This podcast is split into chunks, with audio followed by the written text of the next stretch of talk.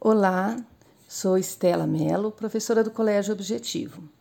Hoje vamos tratar do assunto qual o papel do professor na alfabetização.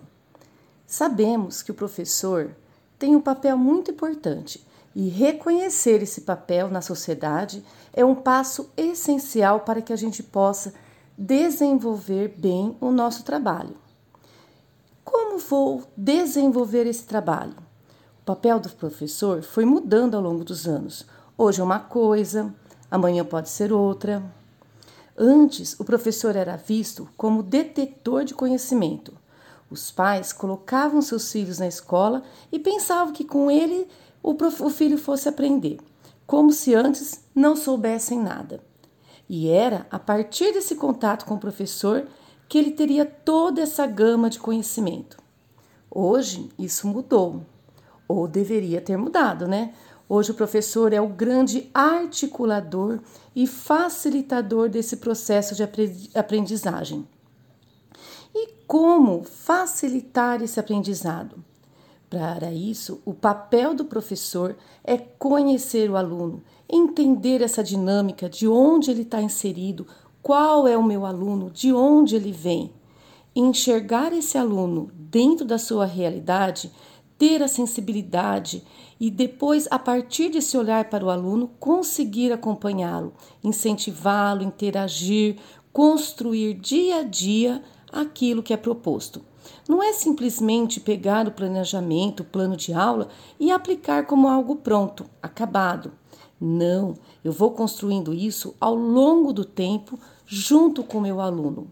Rubem Alves tem um vídeo em que fala que o grande papel do professor é ser um professor de encantamento, de espanto, aquele que encanta, que faz o olhinho da criança brilhar, porque a partir desse encantamento tudo vai tendo gosto, vai se encantando pelo mundo, descobrindo um novo mundo que já está aí. O professor, então, não está levando novidade para a criança, ele está fazendo com que ela perceba um mundo que já está aí. Só está fazendo ela interagir. E essa interação com o mundo é também um papel do professor.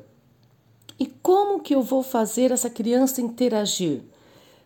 Devemos parar de focar na memorização e fazer a criança pensar, ter senso crítico, despertar esse senso crítico através das trocas de ideias, que são fundamentais. É a partir dessa troca de ideias que a criança desenvolve sua personalidade. Esse processo é longo e inicia desde bebê ela vai conseguindo conquistar autonomia, por exemplo, quando tem que criar caminhos para a resolução de problemas ou organizar suas ideias. Vai ter conflitos? Sim, com certeza, mas devem ser vistos por nós, professores e pais, como oportunidades para aquisição da autonomia da criança. É através dos erros que ela aprende. Emília Ferreiro explica muito bem com suas hipóteses silábicas que nos ajuda muito nesse processo de alfabetização e letramento. A alfabetização acontece quando ela vê que aquilo tem uma função social. Puxa vida, tem uma função social da escrita e da leitura. E essa função social, ela pode ser instigada, motivada através de textos atuais e não por meio de cartilhas ou textos sem significados. Na nossa alfabetização, uh, usávamos muito cartilhas. Então, uma frase a professora colocava para a gente ler, por exemplo, cavalo caiu de costa. Se fosse no nosso tempo, a intenção era aprender, por exemplo, a letra K. Então eu teria que copiar K, K, K, K. Se eu mostrar essa frase hoje para uma criança, ela vai ter outras ideias. Ela pode perguntar que cavalo que era esse, onde ele estava, quem salvou. Então, se eu der um texto com sentido, vai estar mais motivada a aprender. E é através das hipóteses que eu vou ver em que nível ela se encontra e como eu vou poder avançar a alfabetização do meu aluno.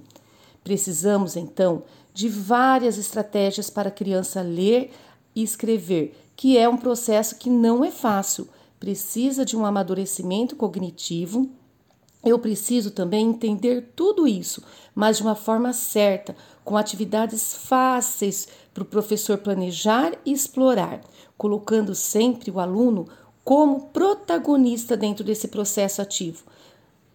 Assim, vamos todos conseguir ter sucesso com os nossos alunos.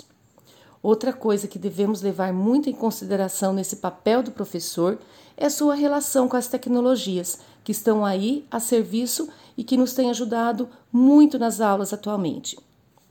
E vale lembrar que agora, com a BNCC, eis que surge o letramento digital, que diz respeito às práticas sociais de leitura e produções de textos em ambientes digitais como computador, celular, tablet. Essas ferramentas ajudam a se prepararem para o mundo, focalizando o que realmente é demandado pelo mercado e pela sociedade. Pesquisas no Google, por exemplo, explica como funciona mensagens de WhatsApp, Instagram, para que serve. Na escola são orientados pelos professores, né? Em casa devem ser também orientados pelos pais. E um aspecto que não pode faltar de jeito nenhum é também o planejamento. Ah, mas eu já tenho no ano passado. Mas temos que lembrar que cada ano é uma turma. Um aluno é diferente do outro. Surgem novas ideias, novos pensamentos. Sim, devemos planejar e replanejar. E essa ideia de planejar é muito bom para o nosso crescimento também como professor. Sabendo o que deu errado, como posso melhorar as minhas aulas, fazer isso da uso da tecnologia para alcançar novos conhecimentos. Vejo também definindo o grande papel do professor no processo de aprendizagem, seja ser o grande facilitador de aprendizagem, de proporcionar meios, habilidades, deixar um pouco de lado aquela concepção de supervalorizar as crianças, de que de imediato ela vai entender o processo, ela vai estar alfabetizando rapidinho, não. Não se pode corrigir a criança da forma gráfica, muito menos ortográfica. Ela tem seu momento, suas fases, até chegar na alfabetização. O que fazemos é ser mediadores.